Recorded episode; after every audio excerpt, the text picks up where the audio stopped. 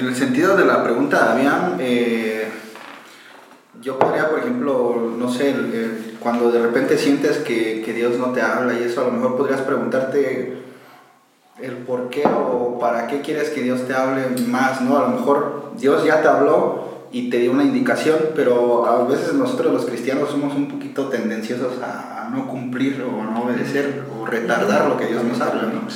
Entonces, eh, yo aquí desde mi punto de mi experiencia personal, a veces sí me pasaba y era decir, Dios, ¿por qué siento que ahorita no me estás hablando, no me estás... Y, y, un día sí me confrontó y, y, fue y me dijo, bueno, es que siempre como cristianos decimos, ay, Dios me dijo eso, ¿no? Pero algo dentro de mí me decía, ¿sabes qué? ¿Para qué quieres que Dios te dé una palabra fresca si la que te acaba de dar ni siquiera la están llevando a la obra, ¿no? Sí. Entonces también creo que podría ser parte de eso a veces el, el, sientas que Dios no te habla, ¿no? Porque a lo mejor ya te dio una palabra, ya te reveló algo, pero no lo estás llevando a, a, a la obra, a la acción, como decía Esteban hace rato.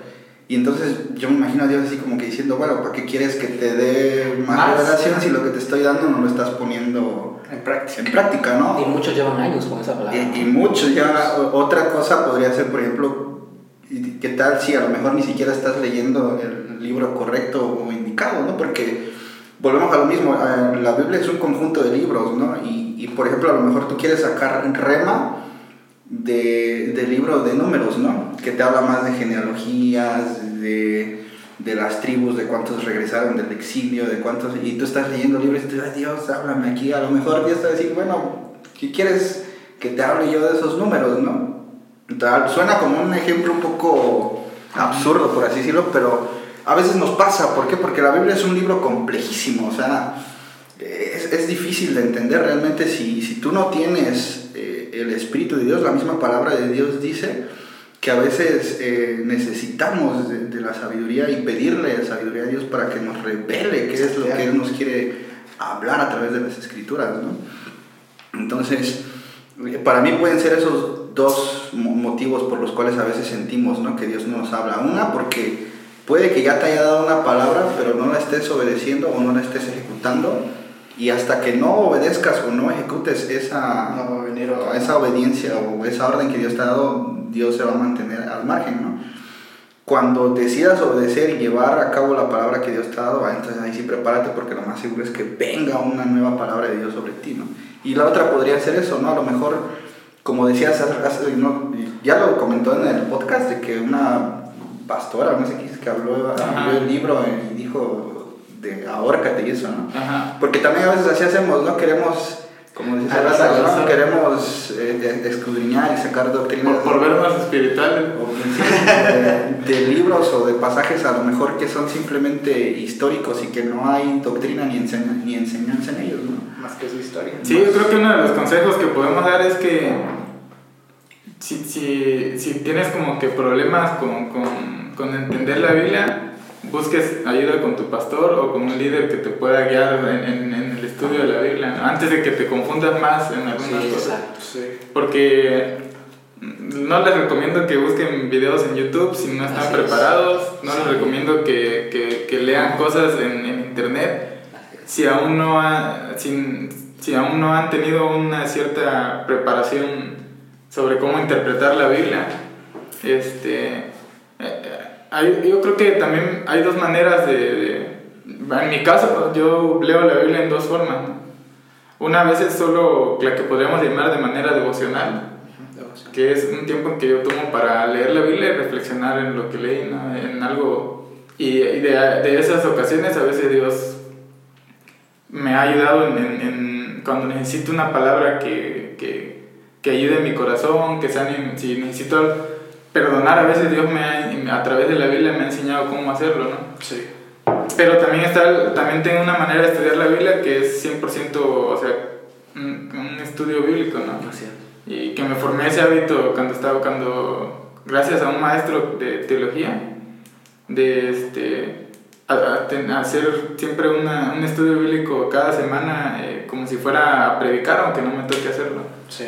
Y, y, siempre lo hago aunque no tenga que predicar y a manera de estudio, ¿no? Como de mía, de, de, tratar de entender un versículo de la Biblia, de irme más profundo en el contexto, en lo que está diciendo por qué lo está diciendo. Es que hay un montón de maneras o técnicas de interpretación, ¿no? Sí. Y, y no quiero meterme mucho en, en rollos de, de, De homilética, porque pues la pura palabra ya asusta, homilética. Pero, por ejemplo, así, una de las cosas que yo recuerdo cuando, cuando hablando de hermenéutica, otra palabra rara también, este, ahí yo recuerdo que, que estábamos aprendiendo tipos de sermones que tú puedes hacer, ¿no? Y, y eso también te abre el panorama porque hay momentos en que un sermón puede ser un, un sermón temático, que es como que tú ya tienes un tema en mente, ¿no? Tú dices, es que Vamos a hablar de la fe. Vamos a hablar de la fe, ¿no?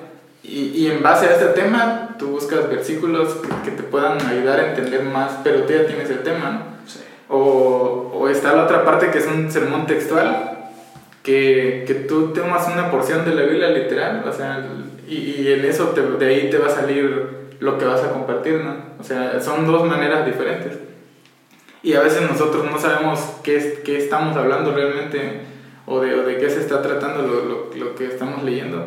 Hay sermones eh, narrativos que son como que prácticamente contar una historia y ver qué, qué enseñanzas hay en esa historia, ¿no? Y, y hay, hay varias maneras de cómo se puede estudiar la Biblia y interpretar.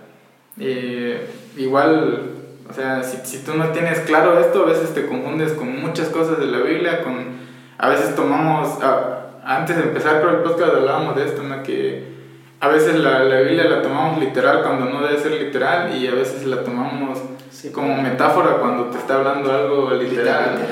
Y es porque no entendemos, por ejemplo, yo recuerdo que hay una, un- una manera de, de interpretación que es el símil, que es cuando tú, cuando se usa la palabra como ¿no? en la Biblia. Por ejemplo, y dice en la Biblia que sus lágrimas eran como gotas de sangre, ¿no? Y Su y sudor. su sudor era como, como gotas de sangre. Pero ese símil como eh, se usa siempre para referirse a parecido a, o era Similar. un tipo de similar. Y, y a veces la gente, yo he escuchado gente que literal dice es que Jesús sudó sangre, ¿no? Sí. Y se está refiriendo ahí que quizás o el sudor era, su, su sudor era tan, por el momento, por lo que estaba pasando, que parecía que sudaba sangre, ¿no? Sí, o O, o muchos dicen que porque que ese día la luna estaba roja y, y, Jesús. y se, y se veía el sudor como que rojo ahí, o una luz, o fuego, o lo que sea. Pero, a- o hay más, hay más veces que en la Biblia aparece esa palabra como, ¿no? Sí. Y la por ejemplo, tomamos otra parte donde encontramos es, por ejemplo, en, en- cuando Elías dice que fue arrebatado como en carros de, de fuego. Ajá. y por ejemplo, yo, yo concuerdo mucho en que hay un problema muy grande cuando no sabemos interpretar la Biblia, ¿no? porque hablando de interpretaciones literales, podemos encontrar muchas donde si tú lo quieres interpretar de manera literal, te vas a meter en camisa de once varas, como decíamos, ¿no? Por ejemplo, Jesús, ¿no? Cuando te confronta y dice, ¿sabes qué? Si, si tu ojo eh, te es motivo de, de caer, dices, "Eh, sácatelo y te es mejor entrar en el reino de los, cielos, de los cielos sin un ojo que, que irte al lago de fuego, ¿no? O si tu mano, dice, te es Es objeto objeto de- córtatela y... o sea, Sí, si queremos tomar esos versículos literales, o sea, vamos a, vamos a entrar puro mocho al cielo, pues, ¿no? Entonces, No, y luego eh, creo que, por ejemplo, la, la Biblia, yo creo que sí tenemos que hacer ese equilibrio, ¿no? sí. Hay momentos en los que la Biblia va a ser, como dices, el rema, va a ser algo que, que Dios hablando en nuestras vidas. Y hay momentos en que la podemos estudiar para aprender, ¿no? Para conocer más de Dios, para saber más. Pero si no hay ese balance, a veces tendemos a... Es que en la Biblia hay de todo, hay sarcasmo, a veces, o sea, vimos a Pablo a veces usar el sarcasmo en algunas expresiones. Y si tú todo lo ves con... Hace rato platicaba con Esteban y le decía que eh, acaba de ver una, eh, un video de un pastor que decía que, es, que el fútbol es del diablo y, y empieza a desarrollar un montón de cosas que, que yo digo, o sea, de- que ni siquiera tocó la Biblia creo en ningún momento para decirlo, pero, pero en, se fue. en ese punto ahorita, como todo está en redes sociales y todo eso, hay que tener muchísimo cuidado. Sí, Hay que tener muchísimo cuidado. Ahorita es más, ahorita es mucho mejor o- o que te apegues más a tu pastor para que él pueda guiarte en muchas áreas.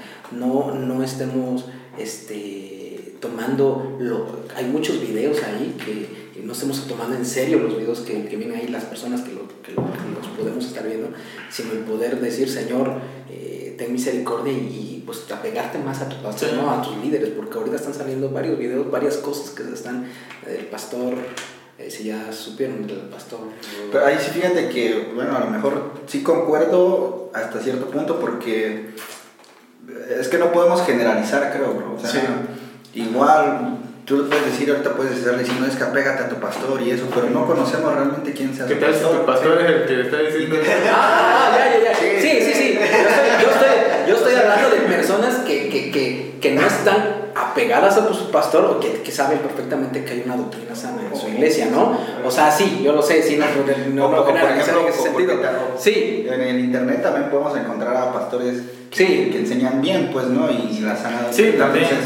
Yo aquí lo, eh, mi punto de vista sería como tú te conoces, ¿no? Yo creo que tú sabes conoces, qué sí. qué- qué tan maduro eres, eh, tú sabes hasta dónde sí puedes llegar o hasta dónde no. Por ejemplo, en mi caso, eh, yo soy de las personas de que sí, o sea, sí trato de que alguien me guíe, me mentoree y eso, pero yo soy de las personas que trato de por mí mismo eh, autoeducarme, por así decirlo, ¿no? La palabra de Dios dice que va a haber un momento en donde ya no va a haber necesidad de que tú le enseñes a tu hermano, de que nadie le enseñe a nadie, sino que el mismo Espíritu te va a ir revelando la, la verdad, ¿no?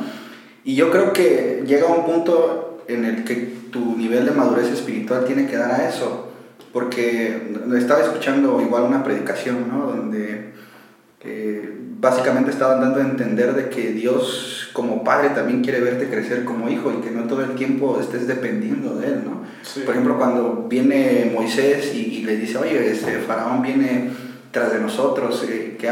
¿Qué, qué le responde eh, Dios? ¿Por, por qué clamas a mí? O sea, ¿por qué estás orando? ¿Qué, qué tienes en tu mano? A ver, o sea, yo creo que también a veces eh, debemos de llegar a ese punto en, en el cual ya tú como cristiano maduro debes de, de buscar un alimento más sólido, porque hasta Pablo lo dice, ¿no? O sea, cuando eran bebés en la fe, necesitaban la leche, ¿no?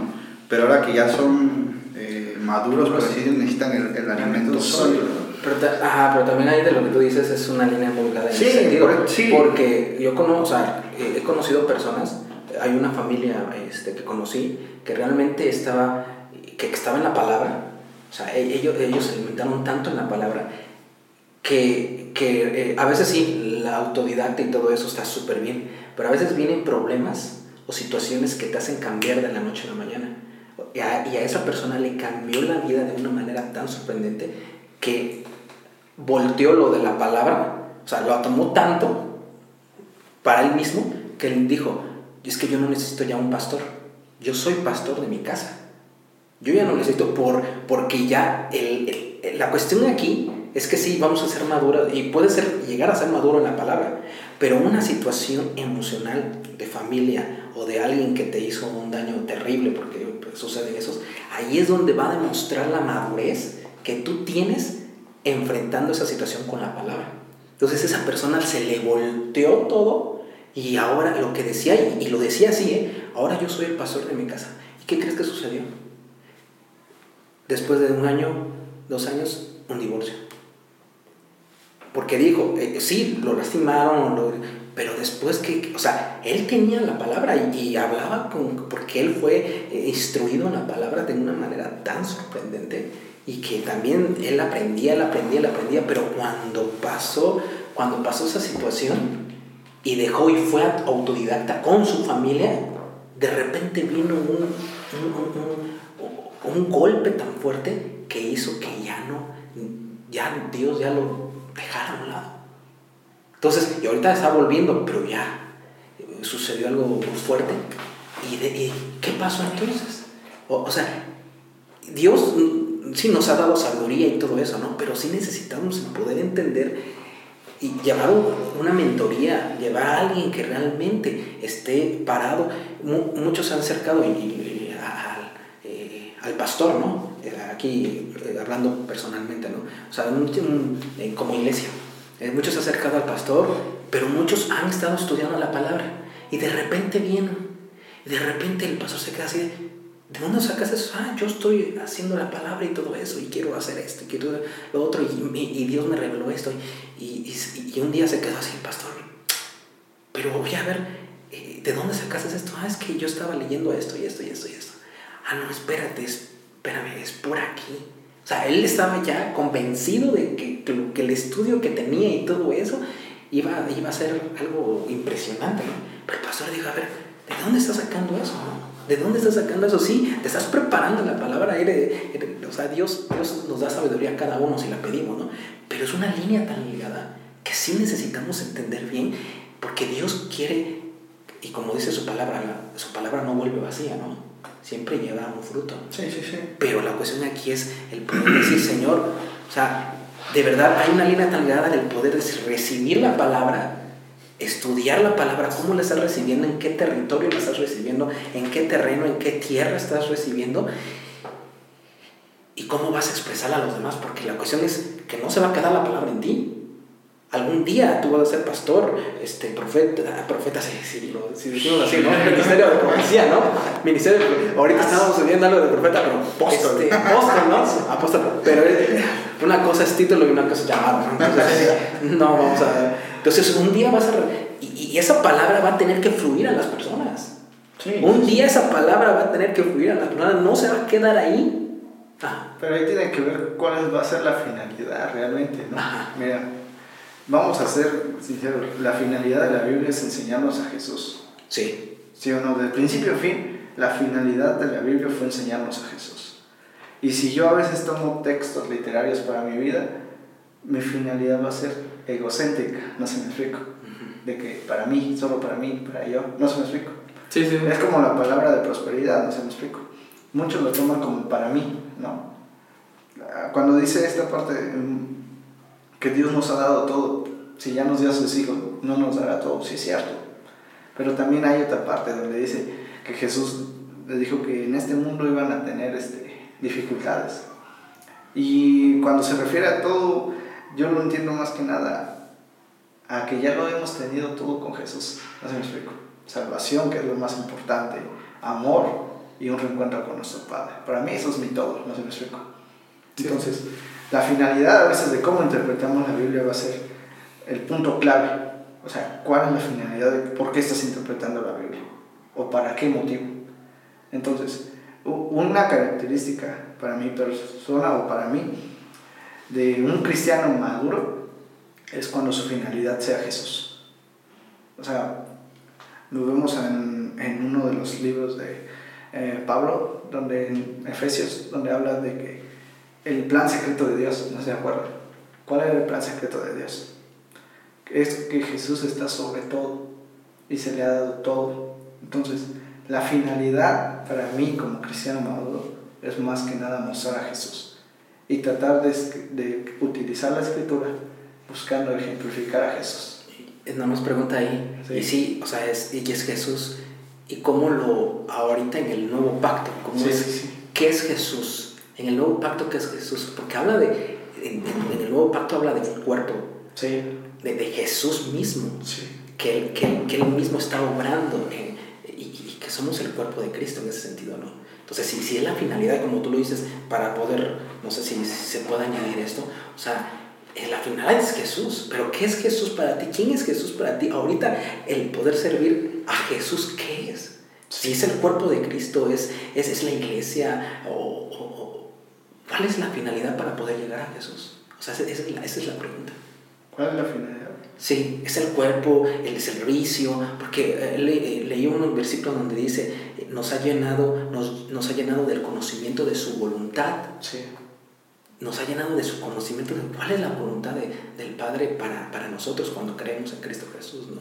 Entonces, eh, ese es el punto donde, donde, donde quiero caer, ¿no? En, en el poder decir, si, la finalidad para leer la palabra es Jesús, y Él nos va a llevar a Jesús, y toda la palabra nos va a llevar a Jesús, después o sea, necesitamos transmitir, o sea, somos creados para, para su gloria, ¿no? Sí. Somos, hemos sido creados para gloria. Entonces, es para poder transmitir, o sea, la palabra, ¿con qué finalidad tiene la palabra en nosotros?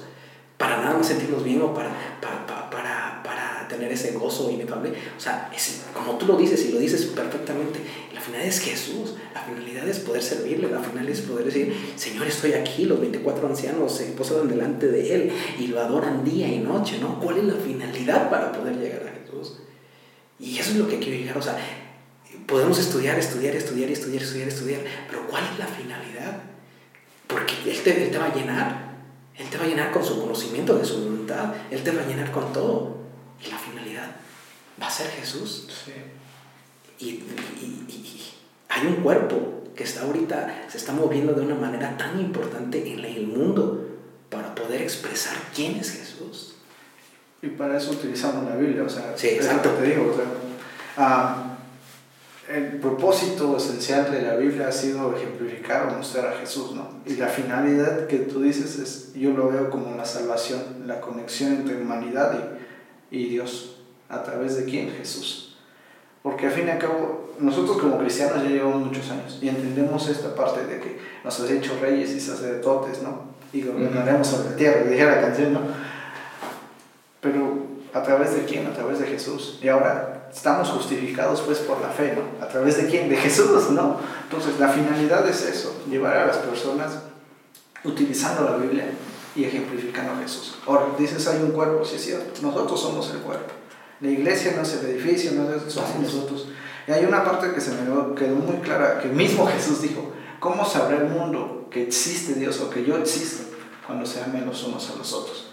Entonces, Ujú. la finalidad de la Biblia es eso, ¿no? Mostrar a Jesús, mostrar amor, mostrar gracia y llevarlos a Jesús. Sí, podemos hablar mucho de contextos históricos y de cómo interpretar la Biblia y, y nos podemos echar otro debate aquí, ¿no? Sí, Pero creo que a grandes rasgos, si tú eres alguien que está escuchando esto y ya escuchaste bastante, yo te quiero resumir algo así sencillo. La Biblia se escribió con un propósito, mostrarte a Jesús, con la finalidad de que tú tengas salvación, vida eterna y sobre todo que haya un cambio en tu persona. Entonces, eso es como... yo creo que eh, cerrando esta idea de cuál debe ser nuestra, nuestro propósito al leer la Biblia, este, estaba leyendo esto también, me pareció bien interesante. eh, Juan capítulo 5, versículo 39 dice, escudriñad las escrituras, porque a vosotros os, parece que en ella tenéis la vida eterna, y ellas son las que dan testimonio de mí. Y estaba leyendo esto eh, y, y muchas veces hemos ut- utilizado este versículo para decirle a la gente, es que tenemos que escudriñar la Biblia, ¿no? Y le dices a las personas, oye, tienes que escudriñar la Biblia. Y, y, y tomamos esta palabra escudriñar como, como si tuviera eh, un imperativo, ¿no? De decir, este, Debes haz esto, ¿no? Ajá, debes debes de hacerlo.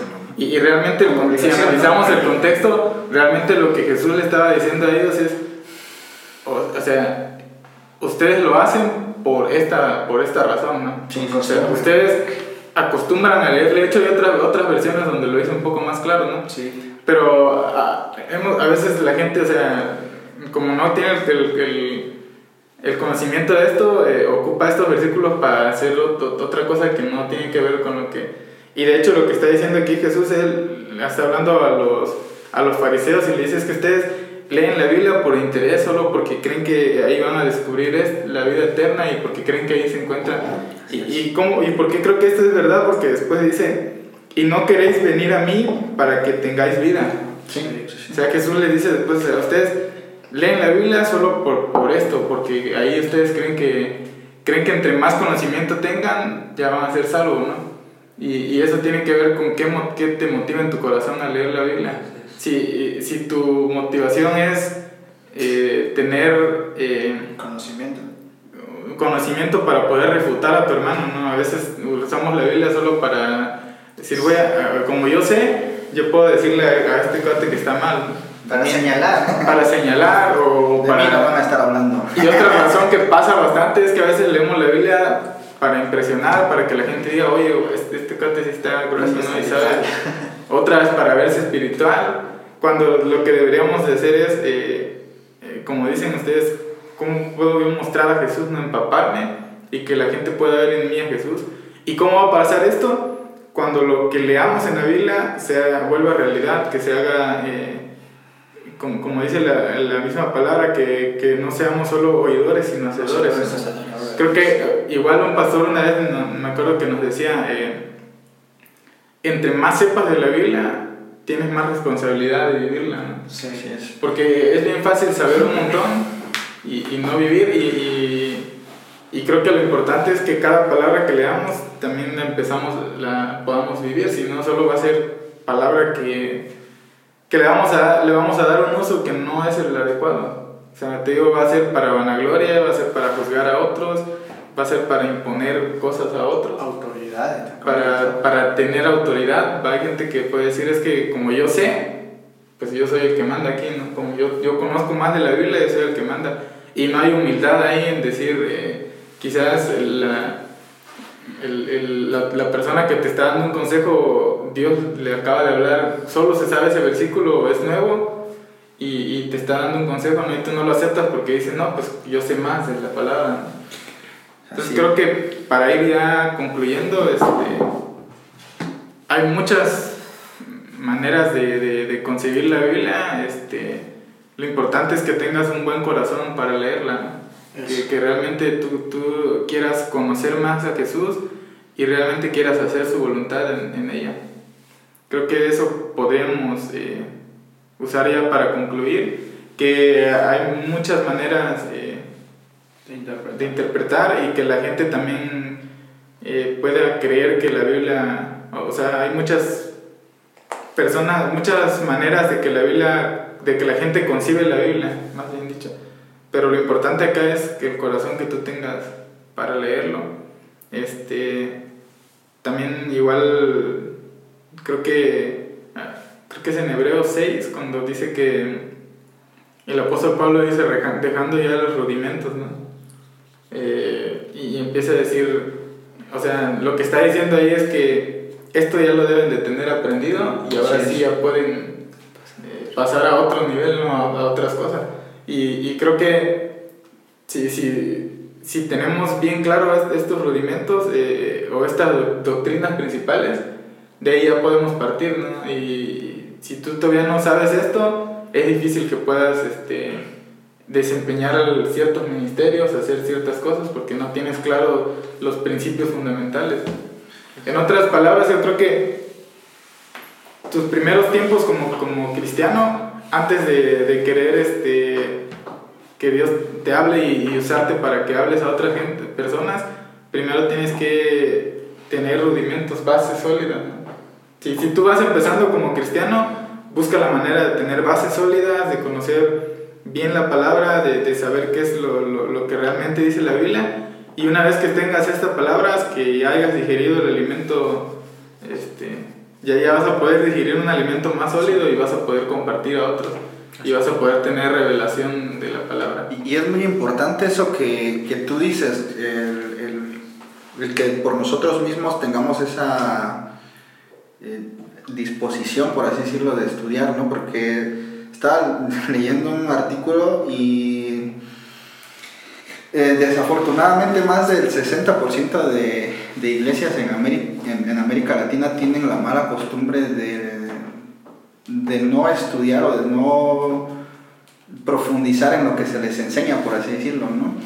Y eso, pues, obviamente ha, ha- ha traído demasiados problemas en, en cuanto a doctrinas y que hay gente que precisamente por, por ese tipo de desviaciones no quiere saber nada de la iglesia, no quiere saber nada de Dios, porque es precisamente importante lo que tú dices, ¿no? Eh, el, el escudriñar y tener bases eh, sólidas, ¿no? Porque la palabra de Dios dice, ¿por qué se perdió mi pueblo, no? Por, por falta de conocimiento, ¿no? Y, y, y, y, hay mucho del problema que muchos latinos no, no, no profundizan en, en, lo que se les enseña es porque también desde el, desde el púlpito se ha enseñado en, en muchas ocasiones desde que, que a veces este, no es necesario, ¿no? Tú como congregante que, que tú te metas a, a, profundizar en las palabras de Dios porque te puede confundir, te puede llevar por otros caminos, como lo platicamos hace rato. Pero la palabra de Dios también dice que en una, en una parte, no me acuerdo qué, qué carta y qué iglesia era, que dice que cada que iban a predicar los apóstoles ahí, dice que ellos agarraban y iban a la Biblia, dice, y, y- y estudiaban, dice, comparaban Sí. todo lo que les enseñaban con las escrituras para ver si, si era cierto lo que les enseñaban, ¿no?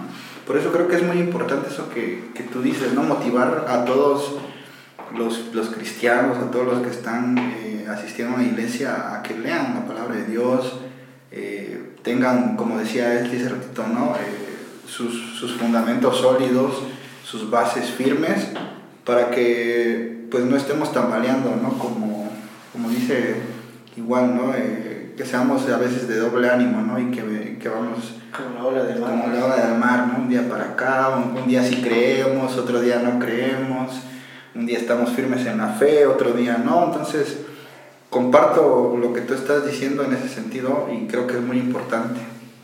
Y una de las cosas también que, complementando nada más, este, la parábola del sembrador, ¿no? Este, en dónde va a caer la semilla, ¿no? Así es. Entonces, este, tenemos que primero cuidar nuestro corazón porque dice la palabra que guarda tu corazón porque del mana la vida, ¿no? Entonces, este, yo creo que la semilla, eh, eh, siempre les he dicho cuando hemos tenido estudios bíblicos, este, ¿cómo está tu corazón? Porque ahorita podemos hablar y, y se- ustedes saben que años hemos, se han predicado la palabra, ¿no? Pero ¿dónde ha caído la palabra, no?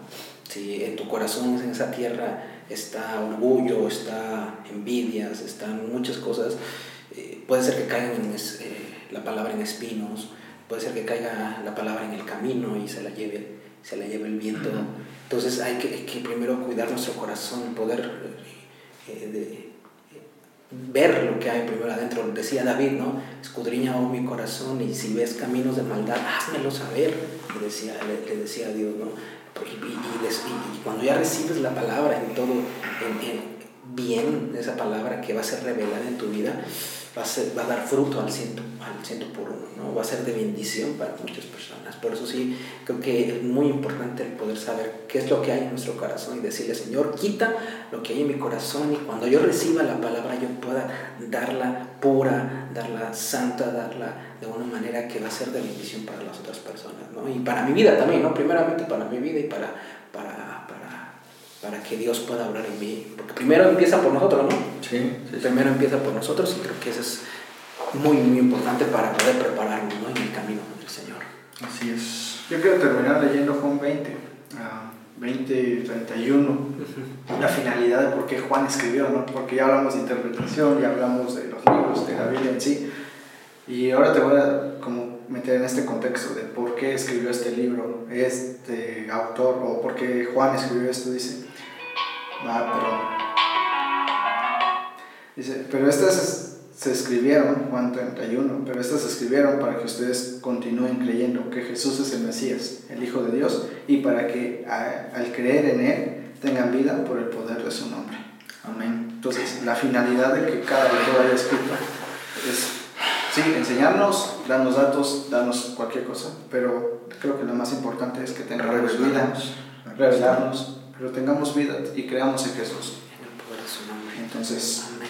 Bien, entonces, chavos, esperamos que esto, pues quizás es un poco diferente a los otros temas que hemos tratado, pero creí- queríamos compartirlo con ustedes y que supieran un poco más acerca de la Biblia. No, queríamos hacer como que tipo decirte la Biblia tiene 66 libros y, y decírtelos aquí todo de memoria. Pero este, lo que queríamos hacer era como que, que pudiéramos... Un panorama general. Un panorama general de- de ¿De qué es la Biblia? de qué es la Biblia de- en la vida del cristiano más que nada. La vida del Señor, exacto. Entonces, eh, pues los dejamos con esto, esperamos sus comentarios, lo que ustedes quieran hacernos saber. Si por ahí se nos escapó algo, en los comentarios pueden dejarlo. Gracias. Y nos vemos en el próximo episodio de Voces Convergentes. Segunda temporada. Segunda temporada. Hasta la próxima. Chao.